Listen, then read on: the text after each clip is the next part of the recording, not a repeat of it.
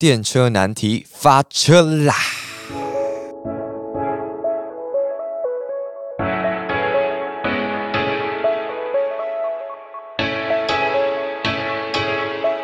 嗨，我是万万，你现在收听的是电车难题，一个不讲政治与宗教、不说脏话的。How deep can we go?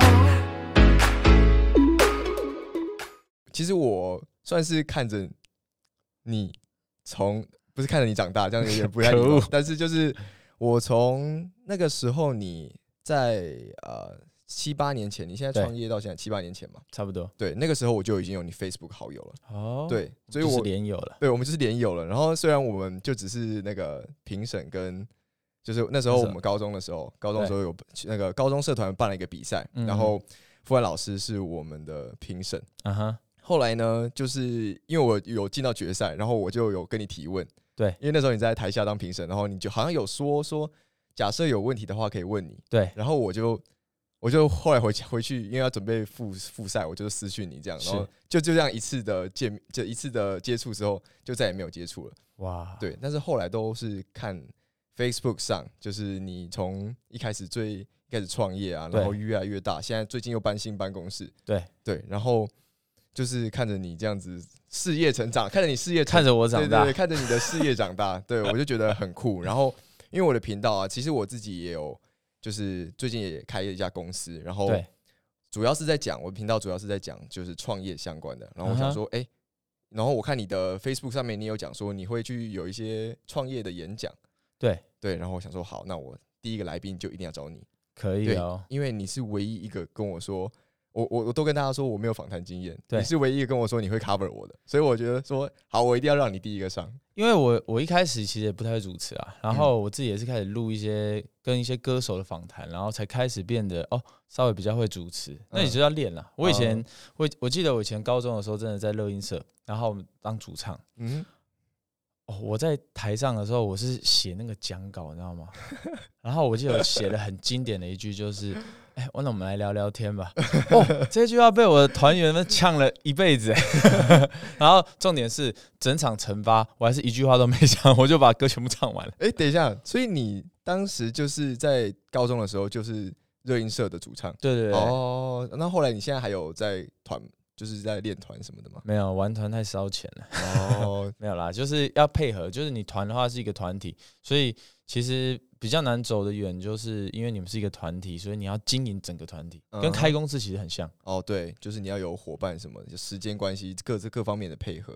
对，然后然后重点是你们这个团到底能不能养得起你们，嗯，对不对？就是你们五个人的事情了。酷，对啊，就有点像了。其实一个团就很像创业的感觉，嗯嗯，对，就是你们五个人要共同呃想办法让自己的歌被人家听到，然后接到商演，嗯大家就讲。然后但是一首歌很贵啊，嗯，对，尤其是录团超贵，嗯哼，对你每个乐手冲进去一个录一个就六千，录一个就六千，你说一个人，他是一个人一个人算？的，因为你每个都要你每个都要录真的乐器啊。嗯，对，所以就是其实很多团他们为了省预算，然后他们不会录真的乐器，然后都是一个编曲师在电脑啪啪啪把它编完，哦。然后假装是他们弹的。哦，这是这是商这是那个行业里面的秘辛吗？没有，因为录真的乐器其实真的比较贵。比如说嗯你去你要录鼓，你真的就要去鼓的录音室，嗯，对，然后就是它就会不同的不同的要求，哦对，录真的乐器比较贵了。OK 嗯。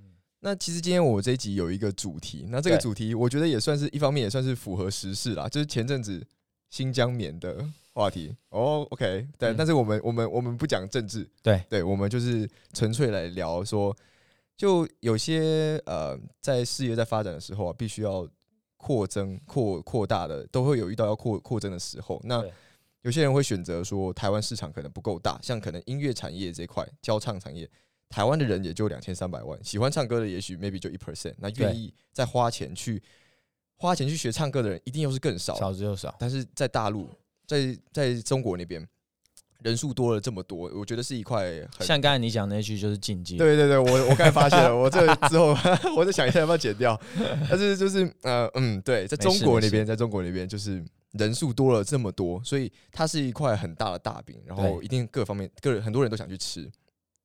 那之所以会想要呃跟你一起聊这个主题。那这是我们主题，我们还是可以聊一些创业啊，聊一些音乐相关。对，但之所以会很认真的想要跟你聊这个主题，最重要的原因是因为我看到你的那个，我我在那个 Google 你的时候，就会看到一些你在中国上的节目，像对什么湖南卫视的，对，还有那个还有一个我觉得很好笑的是中国新象系，我还看到后来我回去翻你 Facebook 的文章，你那时候有提到说对，你接下来要去那个节目了，嗯，对，然后你在那个你的文章里面都有写到说，哎、那边的烧钱就是真的是敢花很大手笔的花，然后整个排场啊，然后包括 camera 都很多支。对，就我想先来跟你聊聊，就是当时你在那边看到了一些什么，然后有什么样的感觉，这样。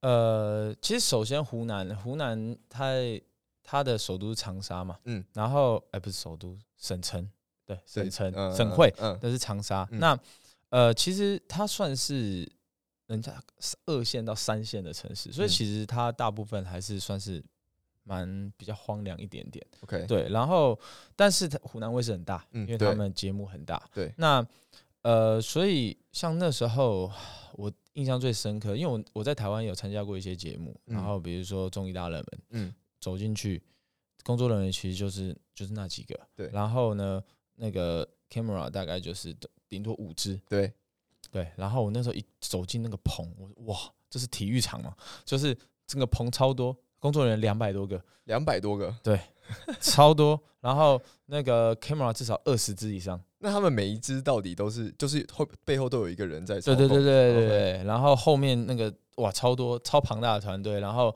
呃，所以他们镜头很多，所以他们几乎每个人都有一个针对他的镜头，嗯。对对对，所以就是他那个是一个真人秀节目，然后主持人是何炅，嗯何炅是基本上在大陆是呼风唤雨的人物，嗯哼就是最一线的主持人，对微博粉丝八千多万，哦对对对。，OK，对，然后所以他那是他的节目，嗯所以基本上呼风唤雨。那这个节啊、他他最出名的节目应该是什么？快乐男生之类的，哦，就是快乐系列那种哦我知。道，我知道，对对对，嗯然后所以那个整个节目其实制作非常庞大，我一开始就吓到。嗯，等一下，哦我我有听说你感冒了，对，还没好。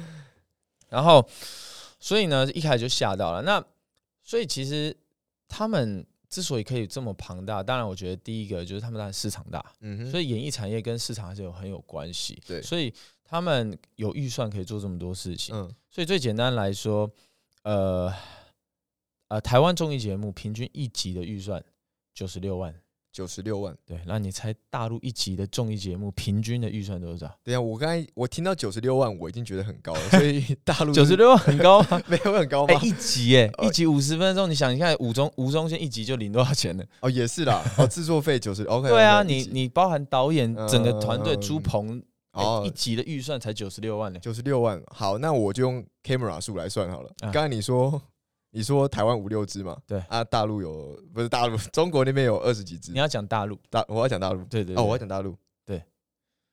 呃，他们是这样，我那时候特别问过，，OK，就是如果你你在你在大陆的时候跟他说，嗯，哎但是你们中呃，但中国，你这样讲就是代表说你不是中国，哦，所以中国就不能提，OK，就是代因为代表说，就最讨厌他们最不喜欢就是比如说你说你们中国，那就代表哦我们不是，嗯嗯，嗯，对对对，所以我们就会尽量避开。那我们 到底这段你要剪掉，到底到底要到底要这个这个到底通常就是讲大陆最安全。大陆最安全。OK，好那从我们在大陆说有二十几支麦克风，我就拆一个五倍嘛，那就五百万，那再加上呃一点想象空间，再乘个两倍，一千万，OK，大陆的平均一集的预算是三千三百多万。三千三百万。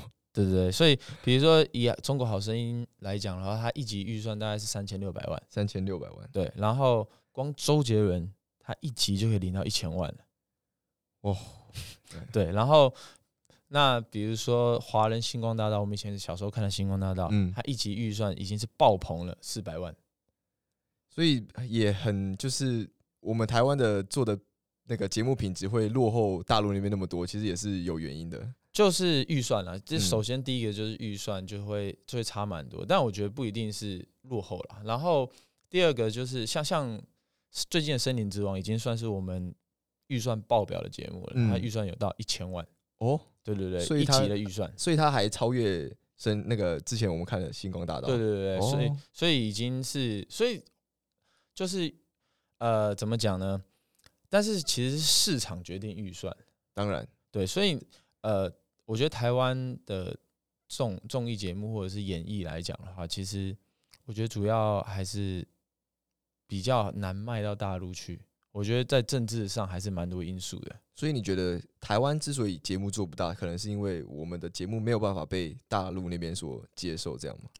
哦，我有听过一个故事啊，就是那时候吴宗宪一开始，因为其实我们在流行产业、演艺产业其实是发展的比较早，对，这我知道。所以他们都是看我们的东西长大的。对啊，对啊，对对对，嗯所以我们那时候其实一开始比他们强太多了。嗯哼，然后那时候那个吴宗宪到陕西陕西卫视吧，我记得，嗯哼，然后一个很荒凉的卫视，一做哇，节目第一名，马上收视第一名，了解。然后马上一道命令下来，呃，台湾人不能拉主 key，哦，对，然后就一样，就类似的手法，然后所以嗯。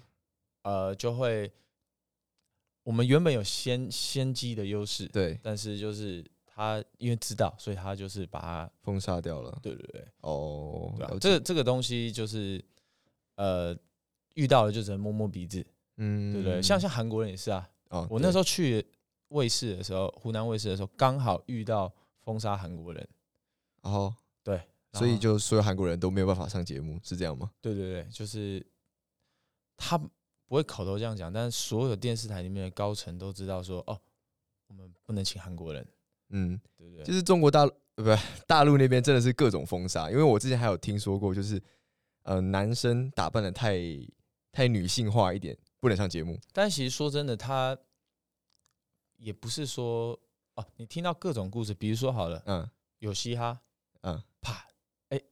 哎，一个爆红的节目，啪一砍，哎就停了、欸对然后停了好几年，然后才才能再做改成新说唱，对，对，然后像前阵子的那个古装剧、宫斗剧啊，嗯进宫斗剧，嗯，哇，你知道多少砸了多少预算的宫斗剧，然后突然啊，好吧，摸摸鼻子，就就就停录了。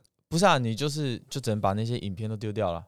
哎、可是像如果他会溯及既往嘛，比如说像《后宫甄嬛传》这么，也它也是宫斗类节目。那个他已经赚完了，就就一样，就他不能再播了嘛，他只是不哦能卖第二次、第三次而已。哦，了解了解。对对，所以就是他们的政治力真的是很强啊，就是嗯一句话下去，就是没有人敢说什么。哎、那像你看到中国市不是看到大陆市场有这么大，会不会促使你想要说，呃，我干脆台湾先放一边，然后我去那边多多把主力放在大陆那边去发展？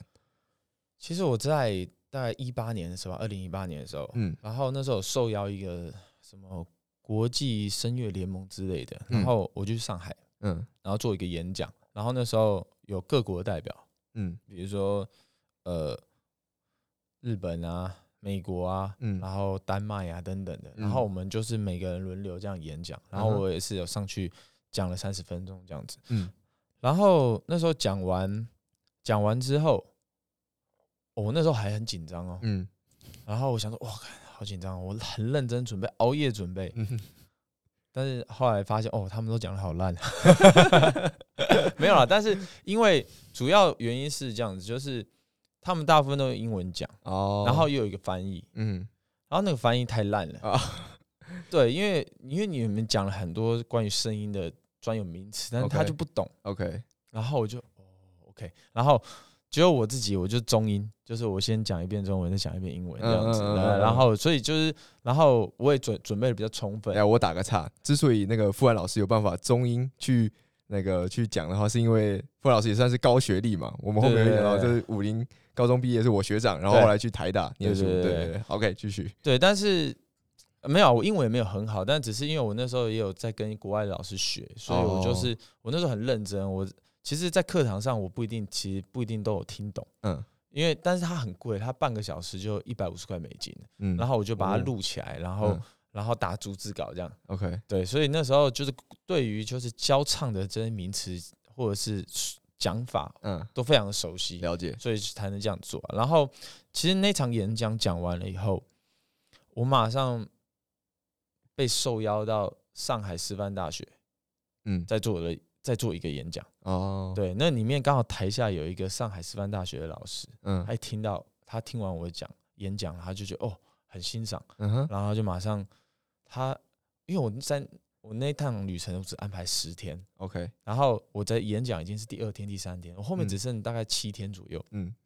哇他马上马上筹划，马上啪就是就准帮我办了一场演讲，在嗯。上海师大的。，OK，对然后演讲完以后，我又马上被邀请到就是上海的最大的流行的交场的机构，对啊，这都是在十天之内对对对对嗯哼，他就有一个人就邀请我过去帮他们做他们老师的职业内训，，OK，对然后我讲完了两个小时的课以后，嗯。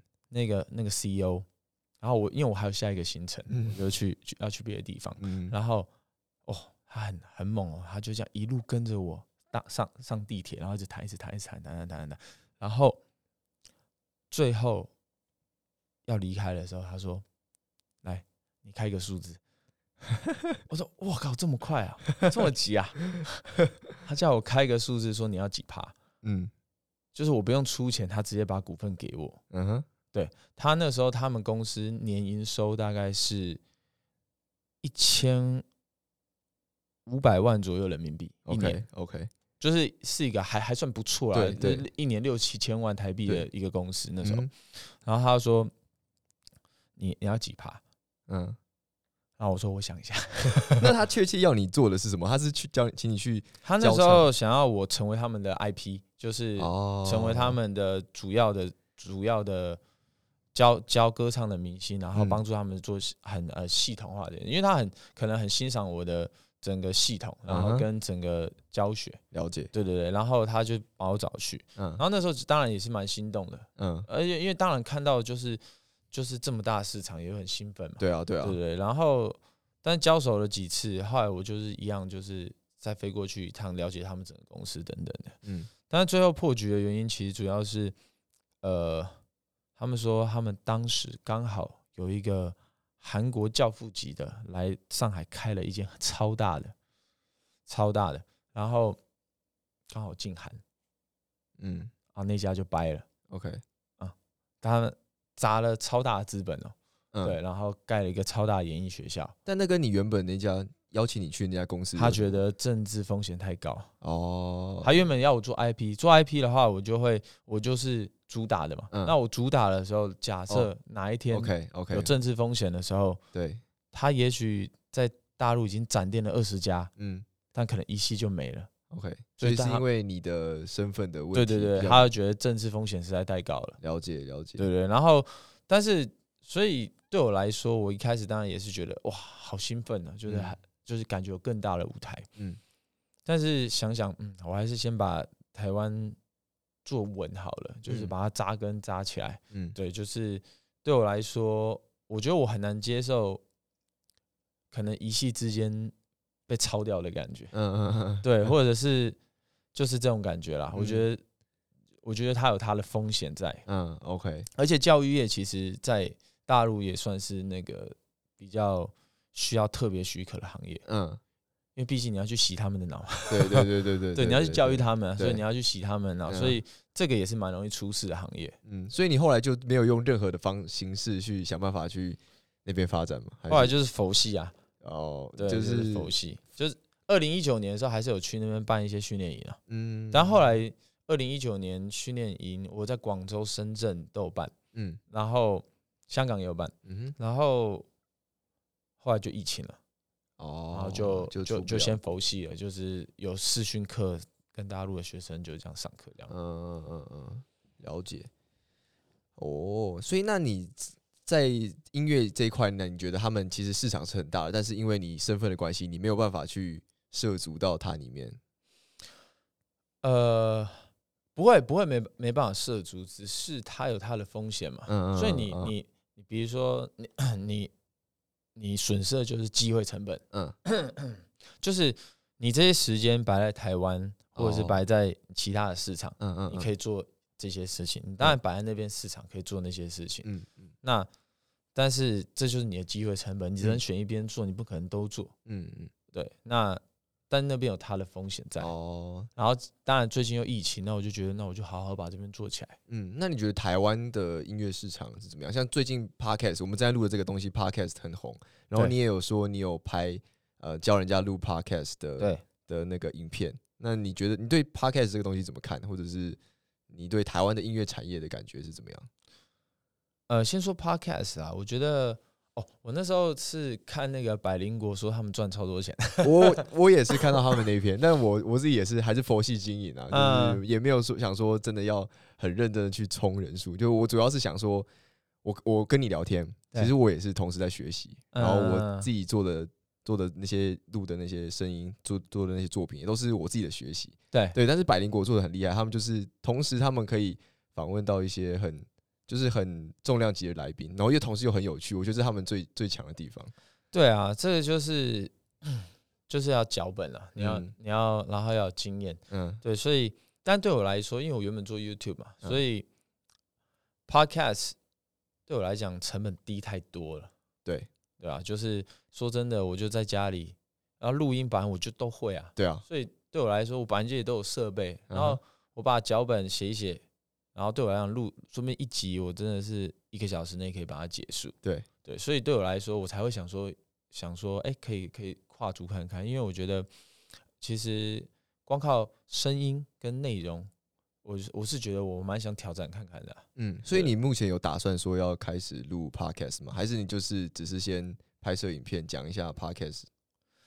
哦，那个拍那个影片器材，那只是会卖东西，因为我、哦我我有一个网站嘛，我有做电商，对，我知道。对，所以其实就是我卖蛮多录音设备什么的，嗯嗯所以这个拍一个系列的东西，然后让他们知道哦，我们其实了解这个器材是嗯专业的，你可以来找我们买，哦这样的概念。顺带一提，我人生中第一次麦克风就是跟你买的，真的真的，我那只麦克风到现在还在我的书桌上，我还在用。哦，对，但我已经忘记名字了，是一个动动哎动圈的对动圈的麦克风。对，到现在我们还应该还找得到对话记录，就是当时我找你问说这只麦克风。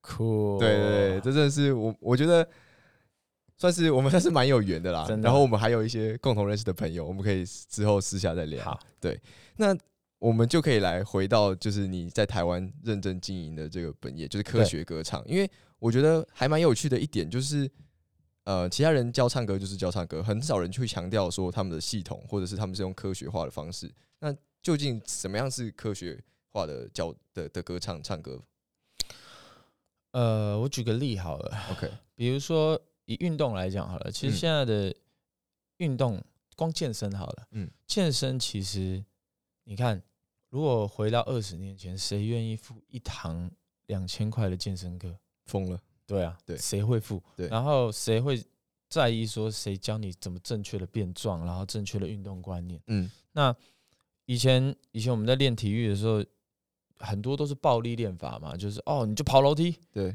对，然后或者是你就是交互蹲跳对。等等的，就是这种暴力练练法。对。那还有就是比如说像现在大家会暖身、嗯。会拉筋、会收操、嗯这些这些观念，这都是在运动的教育这个科学的教育下嗯演进的。比如说像现在你扭到要干嘛，大家都知道要冰敷嘛，然后渐渐的演进，哎，以前说三天前三天都要冰敷，后来变成说十二个小时，嗯后面就要开始热敷了，对等等的，对就是就是这些都是演进。对，那唱歌呢，我只能说唱歌原本还非常落后，嗯对，就是大家心中都有一个想象，就是我只要学会了正确的唱法，就金康不坏。嗯。对，然后大家都觉得呃不行，我一定要想要知道怎么用肚子发声。对，OK，大家就还存存在了这种幻想，嗯。就像就像也许，呃，举跑步好了，有些人就觉得说，嗯，你只要学会调整呼吸，你都不会喘，嗯，吃屎好了，呃对，嗯。吃屎就是嗯。你，我叫你跑快一点你就喘了。嗯。对啊，你可以，你当然可以跑慢慢的，你不喘啊，对。啊，就是，但唱歌以科学的角度来讲的话，就是渐渐的去找到每个因果关系，嗯。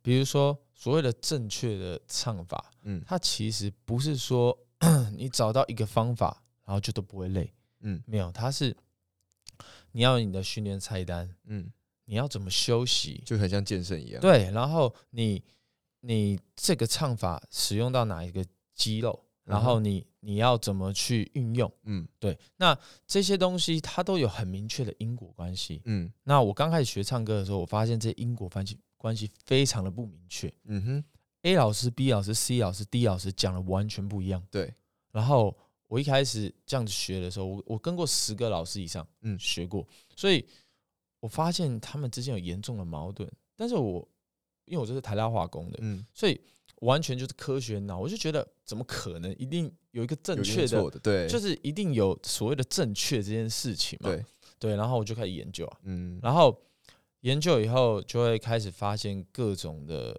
哦，原来是这样，哦，嗯。原来是因为这样，原来是因为这样，所以嗯。这个科学其实在它是藏在每个细节里面的。OK，比如说，呃呃，我举个例子，比如说呃，早上起来为什么声音都比较差？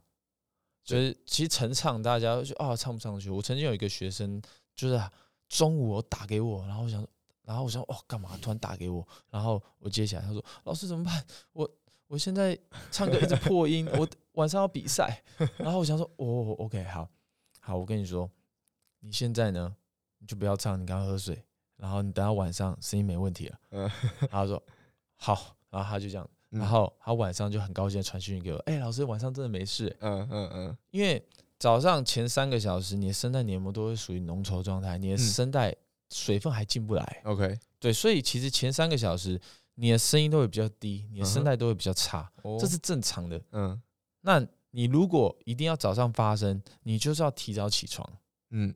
像林志炫就说他他的表演一定是起床后五个小时，对，就是就一定是起床后五个小时。比如他十点表演，他就五五点起床。了解，对对对，所以他因为你声带必须，你的身体需要到那个机制，嗯对，所以如果你有很很重要的表演的话，你的生理时钟是要调的。哦，所以不是说，比如说像我以听一些以前的唱以前的讲法，像我很爱唱歌，早上起来我也有确实发现到说，我早上起来声音都比较差，嗯我就想说会不会有一些开嗓的方法，就会上网去找说到底要怎么样开嗓。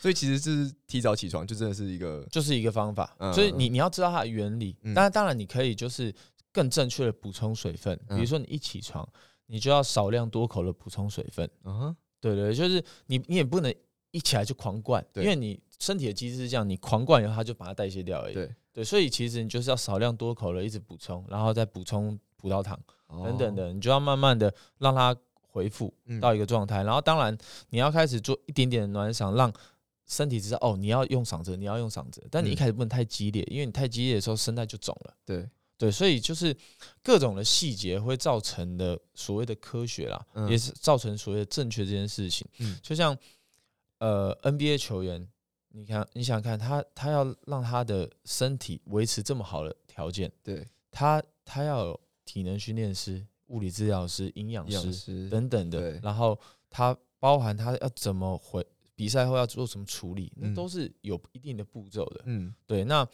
我我自己是致力要把这些东西发展出来。嗯对，所以像比如说，呃，以前我最近哦，大概在半年前跟一个物理治疗师拍了一部影片，我才知嗯。道解了一个心中之谜，就是呃，像我们以前在学唱歌的时候，大家都说哦，外部肌肉这边都不能紧绷，对，然后我们就是啊，OK，好，就是当然尽量不要紧绷这嗯。边，不然的话就是没有效率嘛。对，对，因为你你其实没必要用力，嗯。但是其实我心中就一一直有个疑问，但是我我唱歌好，假设我手握紧拳头，嗯。我这边很酸，嗯。我手很酸嗯，那到底关我声带屁事啊？你懂我意思啊？就是大家这个概念，哦我这边很酸，好，嗯我这边用力，但是到底关我声带屁事？啊，就是不同的肌肉群，对啊，就是你酸你的啊，但是对为什么？但是实物上来讲，我确实外部肌肉只要紧了以后，嗯我声带疲劳的很快。是，实际实物上是确实是这样，对，但我们就不懂为什么。嗯哼，一直到前阵子跟物理治疗师拍了一部影片，他跟我说，因为外部的大肌肉里面的血液要能够灌到内内部的声带的小肌肉，这边必须是放松的。如果它是紧绷的，那个氧耗氧养分都被外部大肌肉消耗掉，然后而嗯且血液会进不去，哦，所以就是所以它声带的附近的肌肉就会缺氧，对，所以你就会疲劳的很快。嗯嗯嗯，对不对？然后所以演唱会玩或什么，其实在这边的肌肉都是需要做一些按摩，嗯，对，然后放松，然后甚至热敷，那效果都会很好我。真的有感觉到非常科学的感觉。对，所以其实像这个声音，我就是想要想办法那个，想要比如说帮萧敬腾啊、五月天阿信啊等等的，我就帮我就帮他做一个这种声带维护的服务。哦，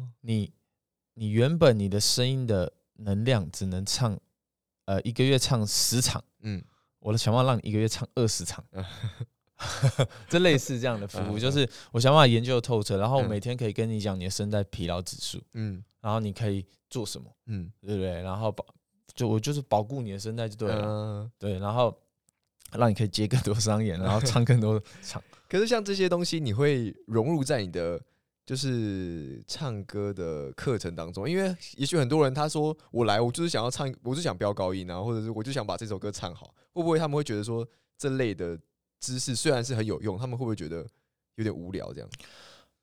呃，就是我们不会讲太多科普啦，嗯，对对对，就是呃，我们在我们的教学上也是有它的 SOP 的，就我们知道他们是什么，对他们需要什么，是，所以像我们我们的体验课是这样子，呃，我们体验课的 slogan 是让你少走三个月的冤枉路。嗯 对，那三十分钟内我们就可以做到这件事情。那为什么呢？因为呃，我们第一个我们会，我们常常比喻自己是 Google Map。嗯你你今天你在练唱歌，你在练声音，你当然可以自己自己练，对对，但是你就很像没有地图一样，你就往前走这样子。但是你你到底往前还往后退，其实不知道。对，但是我们马上就可以帮你指指一条明确的路，然后跟你讲说，哎、这个是对的，这是错的。嗯然后我们会针对你的需求，然后帮你去做规划。嗯所以，我们像我们的体验课声音诊断，就是我们会诊断你的问题在哪里。第二个嗯训练规划，我会跟你讲啊哦，你的目标，比如你的目标是信，你的目标是萧敬腾，你的目标是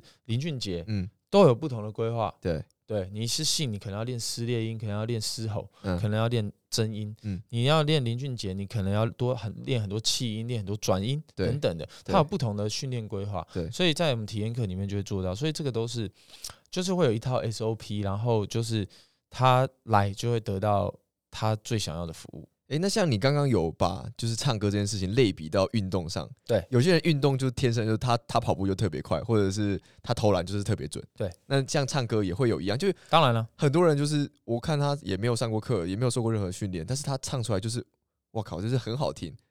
对那个其实这感觉呢就很像我们去打篮球，嗯我们在公园，然后随便遇到一个一个男生，嗯然后就我看为什么随便一个公园的男生都打篮球这么强？对，但他说明他是 UBA 啦，哦他是 HBL 啦、嗯嗯嗯 OK，、嗯。然后他他说明他每天练球啊，对，这是很难讲，因为我们第一个，我觉得这是第一件事情，我们其实不了解这个人，对，他到底练多少我们不知道，对，呃，这也是我开始访问一些歌手才知道的，林育群，嗯。小胖林育群唱那个，哎，I I will always love you 那个，他这首歌他练了五年，嗯。他练了至少一万遍，嗯，他是自己跟我讲的，一万遍呢、才出来表演，你知道一万遍是一个什么数字吗？哎、一万一万遍，你每天唱三遍，你要唱你要唱几天啊？对，对对？所以就是他这个累积的时间是很长的，嗯，然后那个累积，所以这些东西都是我们不知道的。嗯，然后也很多人问我说：“哎、老师，像林俊杰是不是特别有天赋？”嗯。然后我就跟他讲说：“啊，我们先不谈天赋，林俊杰一个礼拜唱歌的量就抵你至少抵你一季，嗯。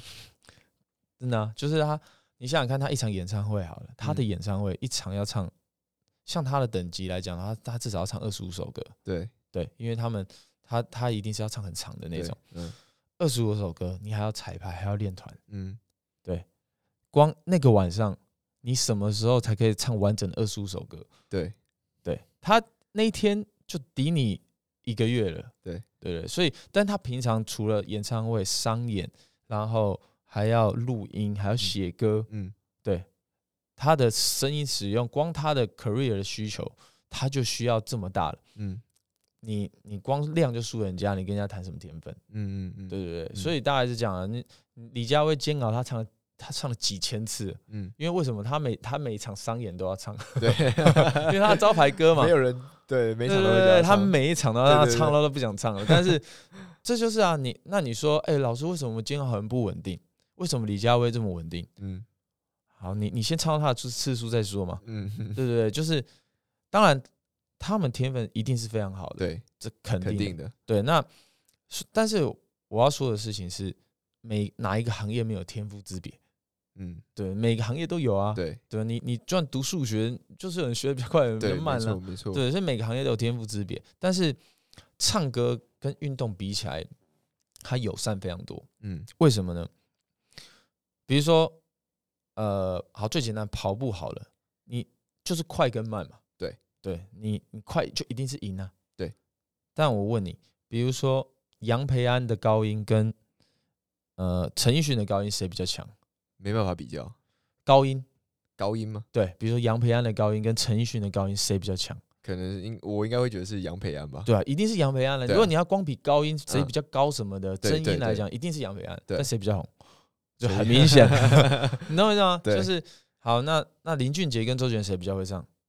哦，这个就但是呃，好，我说唱功来讲啊，唱功来讲，必须讲是林俊杰赢，就大部分人就一定会选林对俊杰嘛。对对对但是谁中的歌比较多？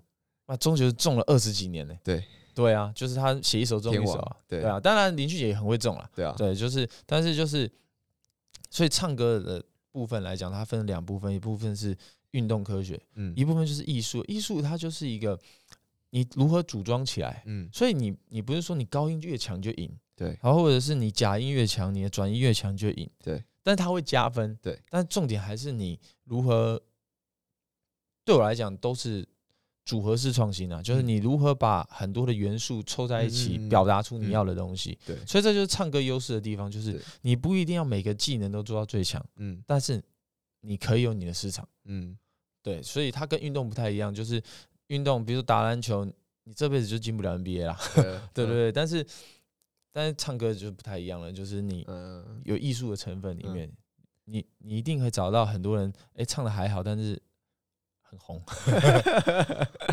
这就那就 TA 不一样了。其实说老实话，就 TA 不一样，他他唱的东西也不难，就比如说像最近的饶舌的，嗯他们唱的东西其实都不是很难。对如果是饶舌的痛的技巧的话，我觉得还蛮难。但是比如说以技真的以技术来讲的话，对一般人不会觉得很难唱。比如说瘦子的歌，大家不会觉得很难唱，对对对，但是他就是超红啊，确实超级无敌红，对对不对？当然，那跟他个人魅力有关，所以他唱歌唱功来讲是正相关，但是就是他很有他的空间呢、嗯，我之所以会问这个问题，是因为我身边还是会有很多像音，就是真的是音痴啊，然嗯后就会替他们想说，哎、那到底要怎么样去？关于这个，我我来放一个范例给你。听。好，最近刚做的，等一下啊，找一下。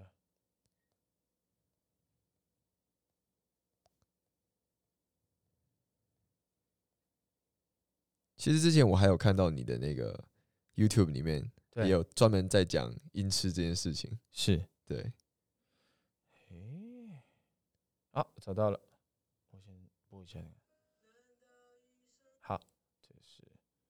好，这个呢，这个是我一个学生，嗯，然后呢，他目前大概学了十个月左右，十个月，跟我上了大概二十五堂课，嗯。然后他平均，其实我们科学到我会统计学生的练习时数，嗯每一周我会问他说：“哎、那你这周平均大概练多少？嗯，大概练多少？”嗯然后他就会给我说：“啊、大概一个小时到两个小时之间，我就我就写一点五。OK，” 然后我就会统计，那这个学生他平均每周大概每周嗯大概练习一个小时，一个小时，所以其实不太不太算少的吧？不算很勤学啦。对，我我们这边标准是三点五个小时。那如果你要朝你要朝那个演艺圈迈进，然后我们的标准，我会觉得至少十五个小时起跳了。嗯这个是呢，他一开始来的时候的一个唱上课的片段，然后这时候已经已经是调整了一下。他一开始是那种伴奏放下去，他跟伴奏是平行世界那种，对。对对，然后直接，然后我们后来帮助他找到 key，嗯。那其实一堂课以内就可以找到 key 了，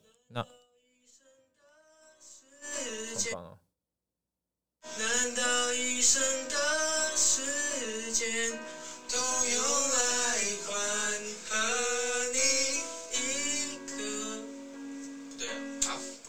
大概是这样的概念。它确实还还还是大概音，对，这是一开始的时候。对，然后这是一个今年三月三十一号的录音哦。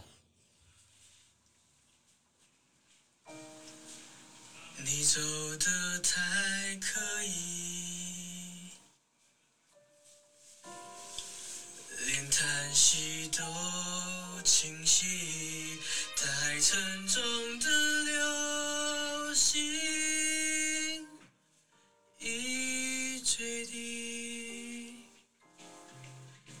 别漫天的曾经。OK，、哎，非常大概是这样，真的就是几乎是所有音都有到那个就还可以，对对，就还可以。那所以其实五音不全来讲的话，就是在我这边一样，就是每一个细节，它有一样有四个 SOP。第一个，你要找到所谓的叫不出名字的相对音感。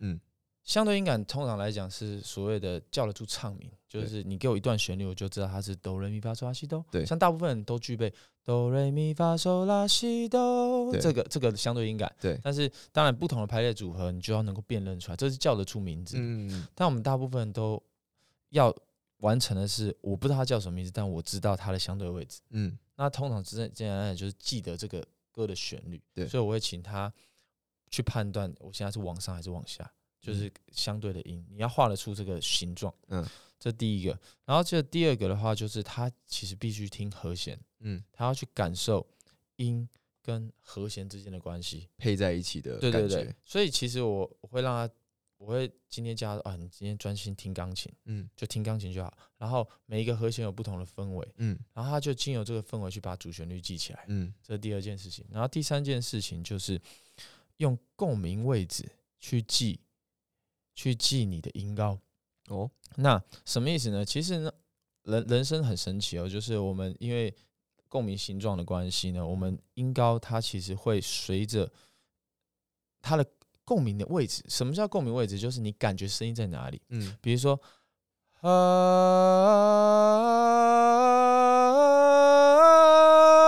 你会觉得哎，声音好像位置越来越高了。对，好，你就可以借由这个位置去记忆音高。嗯。那这时候呢，我们会建议哦，就是一开始会先从同一个歌手开始，嗯。因为音色会影响你对音高的判断。对。比如说好了，同一个音高，我们做，呃，比如说哈跟呵，这是同一个音，对，但是大部分会觉得第一个音比较高，对因为它比较细，对，嗯因为高高频比较多，低频比较少。对所以其实我们通常来讲的话，这一类的这一类的学生，我们会先建议他会从同一个歌手、同一个声音类型的歌手开始练，嗯哼，他就会用他的声音去记忆每个音高。哦，对，然后接下来就是肌肉记忆的问题了。你已经知道位置在哪了，接嗯下来就是命中率的问题，你就要不断重复。嗯嗯嗯，就是练习，就是像运动里面练习的部分对嘛，，所以经由这四项的 SOP，然后我们就会慢慢的，接下来就是不断的训练。嗯。所以我们的音准训练不练音阶，嗯。因为练音阶，第一个会摧摧毁学员信心。嗯。他可能一堂课在那边哒啦啦啦啦，好好，就算这个这个哒啦啦啦啦哆咪嗦咪都学会了，嗯。两堂课后，好，OK，我会这个了，他唱歌还是不准，对，然后他就会觉得啊、好烦哦，练这干嘛？对，嗯。然后然后大部分老师他可能也很难把这个音阶应用到歌里面，嗯。对对，所以我们就直接拿歌里面的音阶，直接拿歌手的共鸣位置让他去记，嗯。然后答案呢，他每天都可以听，就是嗯。那个歌手共鸣位置，嗯。然后让他去体会出来，这时候训练就很快了，就，会快很多很多。那这一样就是我们会去，呃，有一个名言，就是明确定义出问题，问题就解决一半。对对，所以其实我们在解决每个唱歌问题的时候，我们就是明确定义出每一个问题，嗯问题点在出在哪里，我们一直去抓，嗯，然后这就是科学部这就是科学，对对，然后我们就会去抓，然后找到问题在哪里，然后制定出一套训练的规划，然后嗯把它、把它练出来，酷。大概就这样。那像你们有这样这么一套完整的系统之后，会还是会有一些，比如说像竞争者、同行啊，或者是其他教唱的的一些机构或者是一些公司，那你们是怎么样去面对这些竞争者？